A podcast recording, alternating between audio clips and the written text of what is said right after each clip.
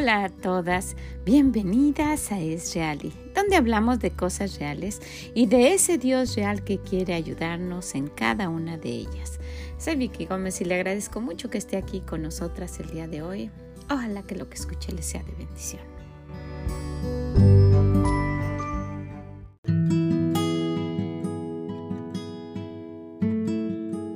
Hola, ¿cómo está? Bienvenida a otra semana más avanzando en el mes de septiembre y escudriñando un poquito los proverbios. Gracias por acompañarnos, por estar aquí. Espero que esté gozosa, que no esté apagada. En cualquiera que sea nuestra circunstancia podemos encontrar algo por qué dar gracias a nuestro Dios y seguir adelante porque con Él todo es posible. ¿Verdad que sí? Bueno, pues acompáñenos a este proverbio y espero que el Señor le diga algo que le pueda ayudar a cambiar.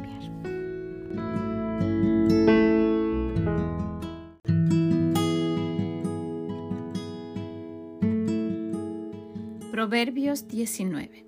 Mejor es el pobre que camina en integridad que el de perversos labios y fatuo. El alma sin ciencia no es buena, y aquel que se apresura con los pies peca.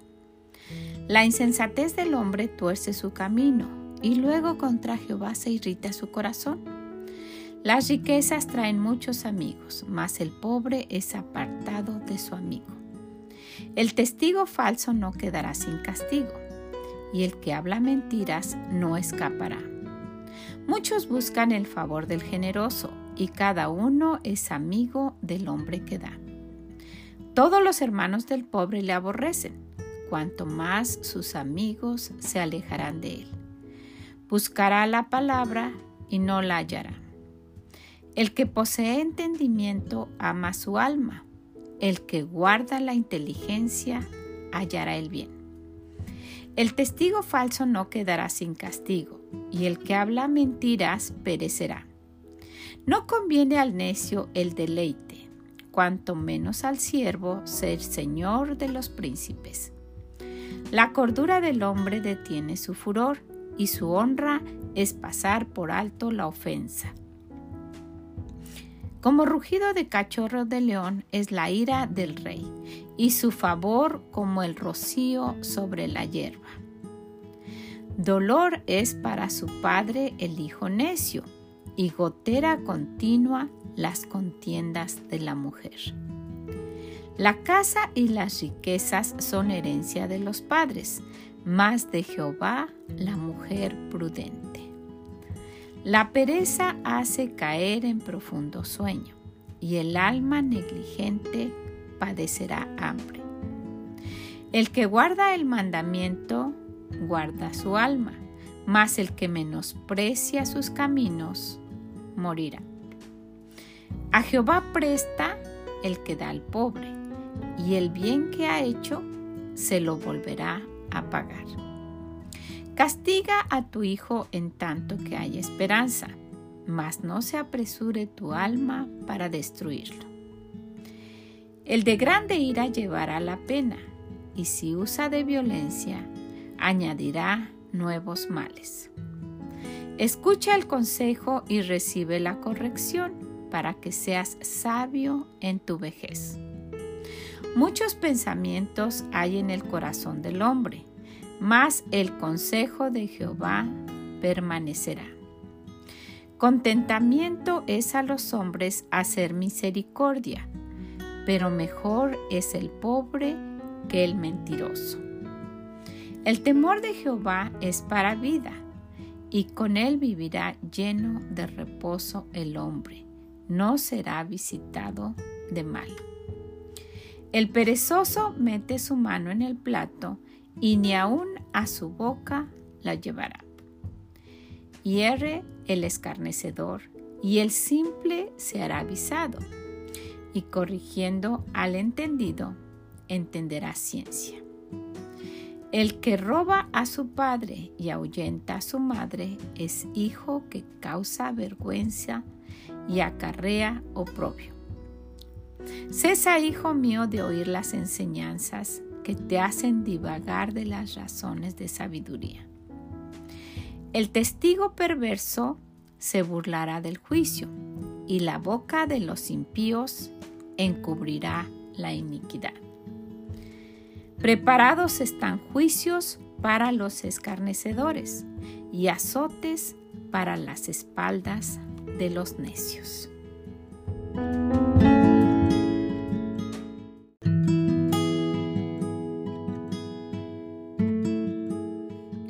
Cuenta que aquí en, en diferentes formas el Señor se refiere a los pobres por diferentes aspectos, pero nos vamos a enfocar en el versículo 17. A Jehová presta el que da al pobre, y el bien que ha hecho se lo volverá a pagar. ¡Wow! En este versículo pudiéramos quedarnos muchísimo tiempo. ¿Se imagina usted Dios debiéndonos algo? Que Él sea el que nos debe. No hay una manera que pueda pensar que, que, que Dios nos deba algo. Al contrario, ¿verdad? Nosotros le debemos respeto, honor, le debemos todo el reconocimiento, reverencia, bueno, pero que Él nos deba a nosotros y mire que Él lo especificó en este versículo. Él nos va a deber cuando nosotros le damos al pobre. A Jehová presta el que da al pobre. Prestarle a alguien es que la otra persona nos debe, ¿verdad? La otra persona es deudora a nosotros. Y luego, y el bien, el bien que ha hecho, se lo volverá a pagar. Wow, ¿ha escuchado eso? Que Dios no le debe nada a nadie, porque el Señor es todo un caballero y si Él debe algo, inmediatamente paga sus deudas, ¿verdad? Pues en muchas ocasiones nosotras vemos a través de la palabra de Dios, viendo que el Señor cuida de aquellos que no tienen, de aquellos que son pobres, y que sería bueno que analizáramos un poquito cómo vemos nosotras a esas personas. Y si estamos en la situación de ser pobres, porque vamos a ver diferentes tipos de pobreza, nos pudiéramos acercar a aquellos que son ricos y principalmente a nuestro Dios que tiene todas las riquezas que usted pueda necesitar. Si vemos aquí en el libro de Juan nos vamos a dar cuenta que el Señor procura a los pobres. Vamos a ver primero en el, en el capítulo 13 Habiendo dicho Jesús esto, se conmovió en espíritu y declaró y dijo, de cierto, de cierto os digo que uno de vosotros me va a entregar. ¿Se recuerda del pasaje donde está ah, diciéndoles quién va a ser aquel que le entregue? Después dice, entonces los discípulos se miraban unos a otros dudando de quién hablaba diciendo entre ellos, el Señor sabe quién será de nosotros, ¿verdad? Y uno de sus discípulos, al cual Jesús amaba, estaba recostado al lado de Jesús. A este, pues, hizo señas Simón Pedro para que preguntase quién era aquel de quien hablaba. Él entonces, recostado cerca del pecho de Jesús, le dijo, Señor, ¿quién es?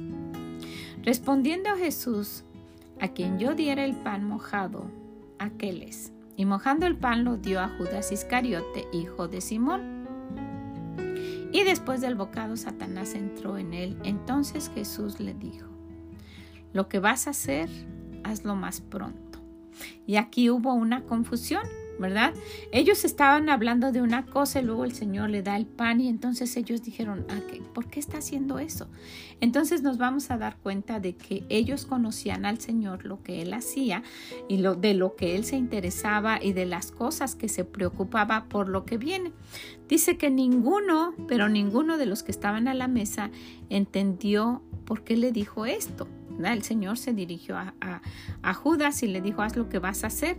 Dice, porque algunos pensaban, puesto que Judas tenía la bolsa, que Jesús le decía, compra lo que necesitas para la fiesta o que diese algo a los pobres. ¿Por qué ellos tenían que decir esto o que diese algo a los pobres? Porque era una actitud que el Señor siempre tenía. Vemos que Él se preocupa por aquellos que necesitan, por los que son más vulnerables, por los que no tienen. Y ya sabemos y hemos recalcado que no estamos hablando solo de dinero porque ese es el pensamiento humano. Dios lo ve muy diferente. Para Dios el dinero es solo que nosotros manejamos para obtener algunas cosas materiales, para sobrevivir o para placeres, porque muchas de las que tenemos solamente son por gusto, ¿verdad? Y luego si nos damos cuenta en el libro de Éxodo también nos vamos a, a, enfocar en que el Señor está preocupado por, por aquellos que necesitan.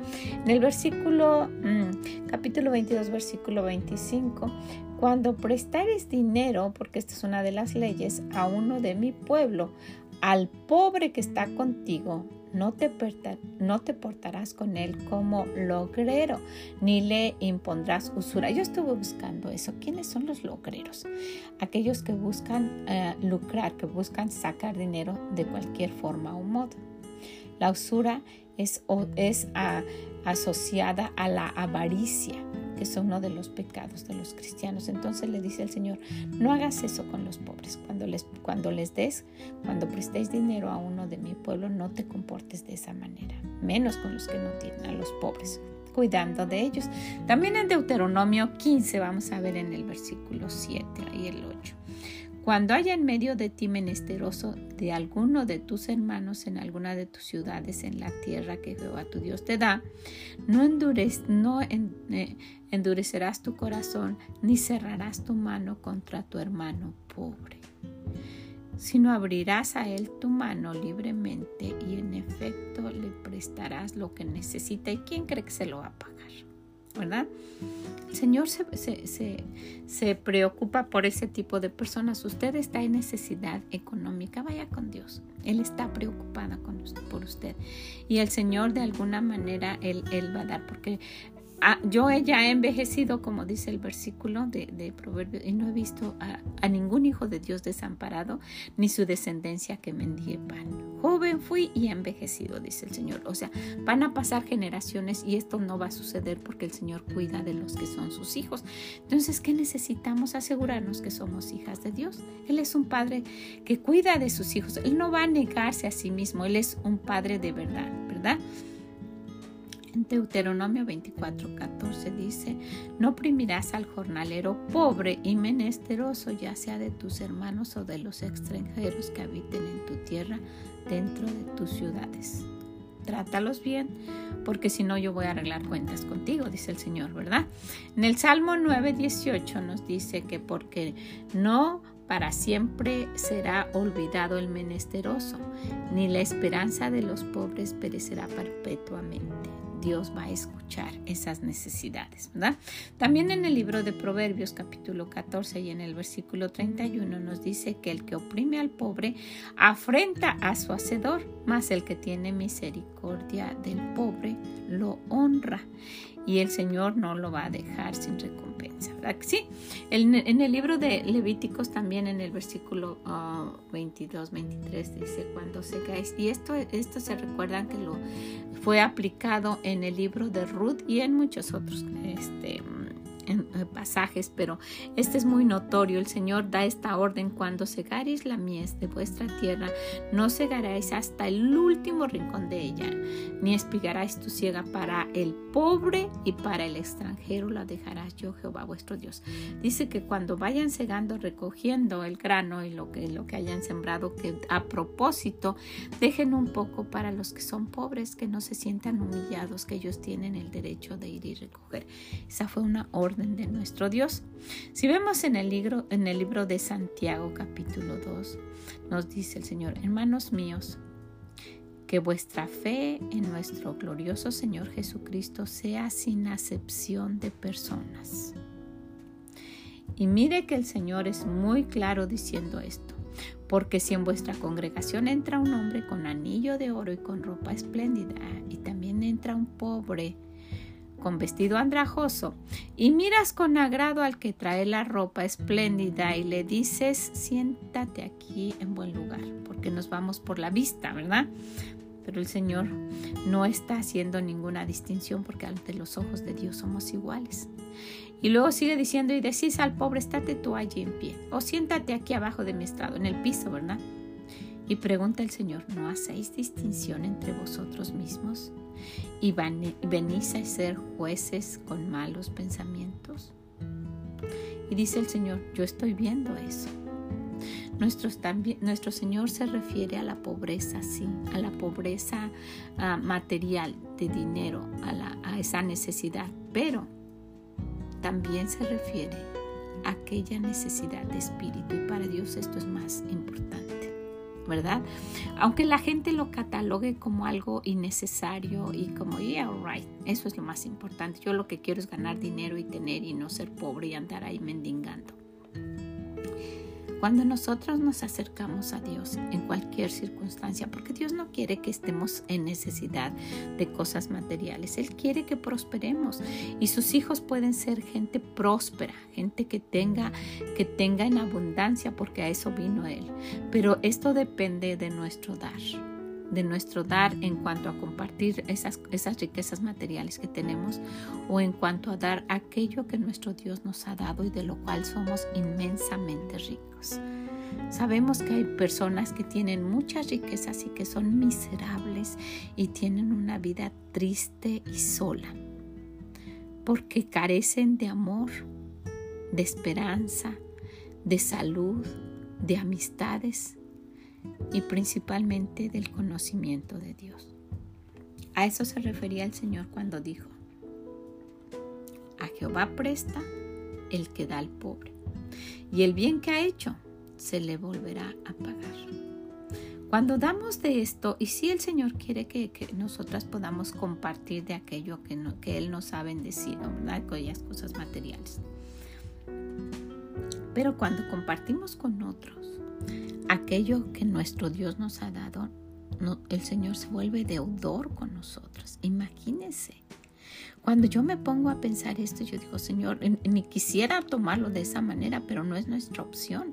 Él está diciendo, tú da de, lo que tienes y yo te voy a pagar. Lo voy a anotar. Tú ponme el, el cheque ahí que yo voy a hacerte el depósito. Imagínese. Dios quiere usar a cada una de nosotras para dar de las riquezas que nuestro Dios tiene. El aceptarlo o rechazarlo va a ser decisión de las otras personas, ¿verdad? Pero nuestro trabajo es darlo. Por eso se dice compartir el Evangelio, dar, compartir. Es como un platillo delicioso que nosotras debemos compartir con alguien más para que esa persona también lo disfrute. Dar de aquello de lo que gozamos y que nos hace inmensamente ricas que nos da ese gozo que no se entiende, que nos hace felices y que mucha gente lo desearía. El saber que tenemos a un Padre en el cielo es un tesoro que no se puede comprar con nada.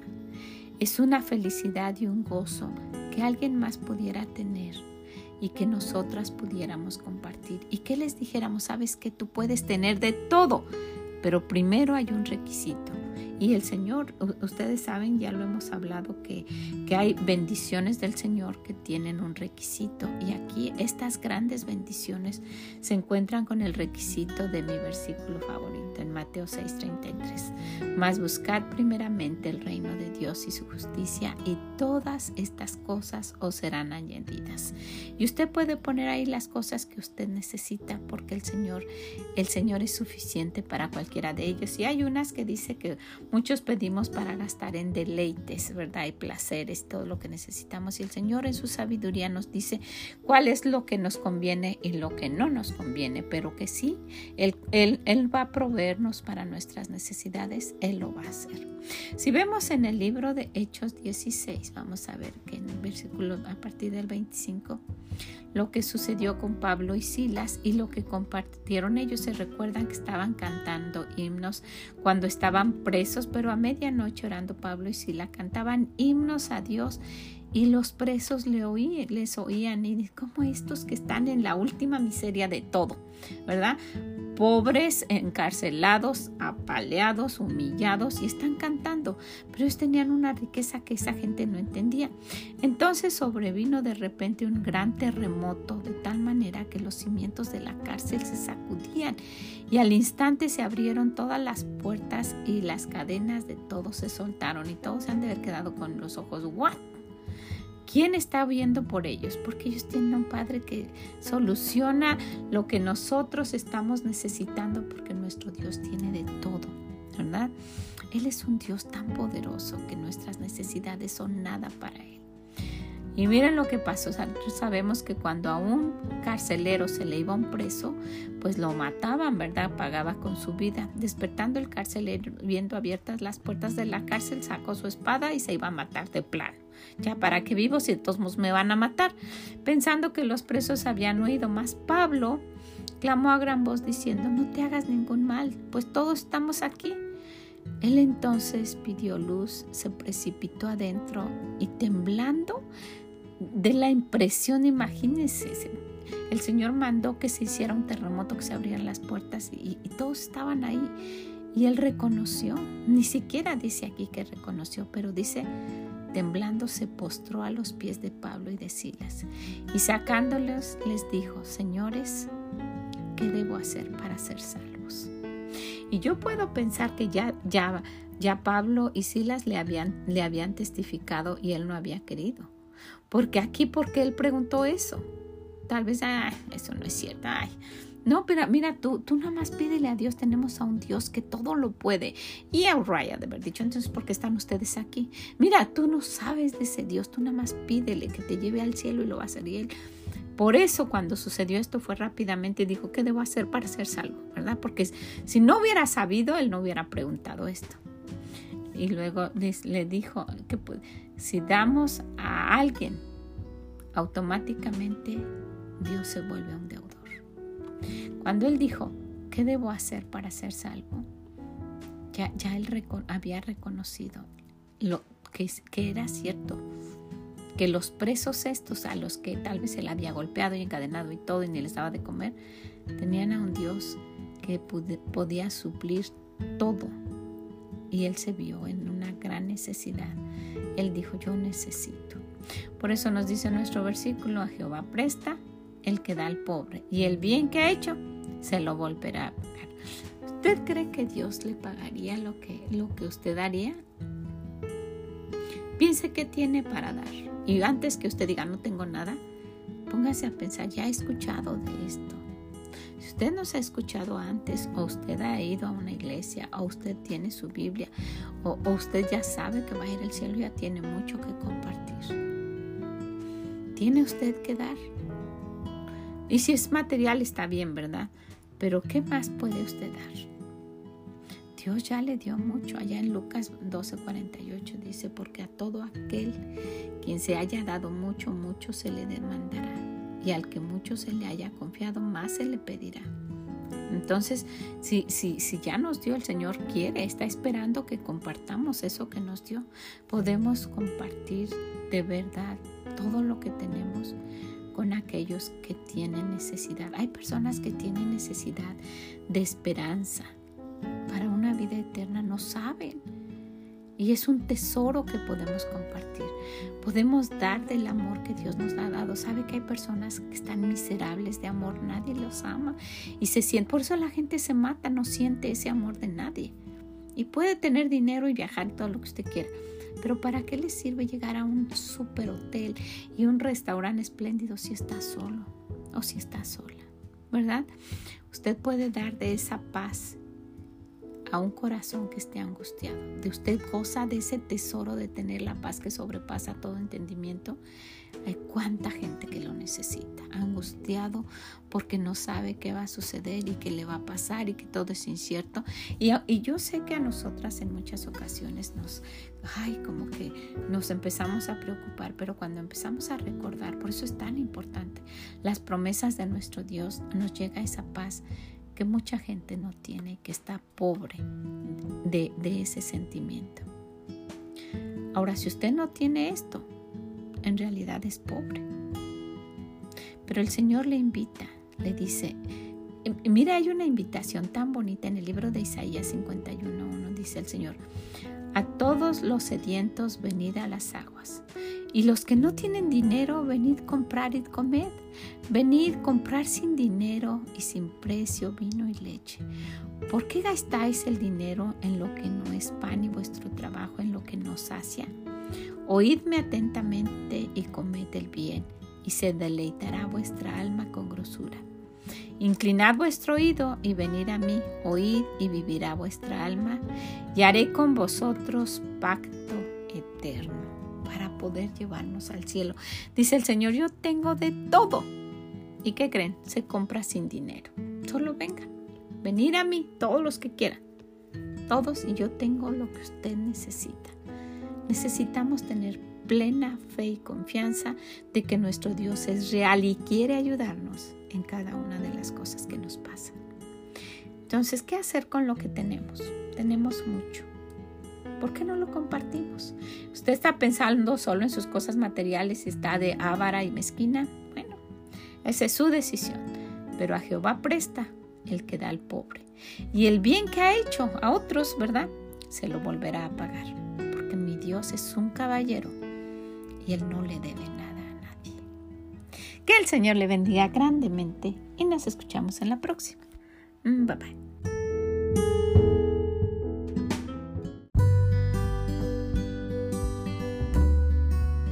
Muchas gracias por haber estado con nosotras el día de hoy, hablando de este proverbio con tanto, tanto que poner en práctica. Tenemos mucho más que otros, aunque usted tenga necesidad eh, financiera y que tenga necesidad de, de cosas materiales, tiene mucho más que dar. Y acérquese a Dios, Él suplirá todo lo que necesitamos porque somos sus hijos.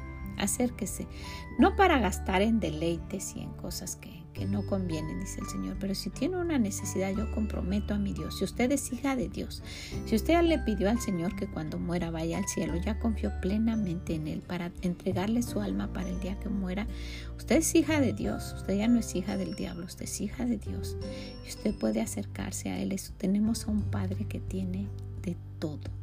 Es el rico más millonario que puede existir nuestro Padre Celestial. ¿Ok? La dejo con esto, la dejo para que lo piense, la dejo para que pues usted vea qué es lo que puede compartir con alguien más. Por lo pronto puede compartir esto y puede ayudar a alguien, puede ser un instrumento de nuestro Dios para ayudar a cambiar la vida de alguien.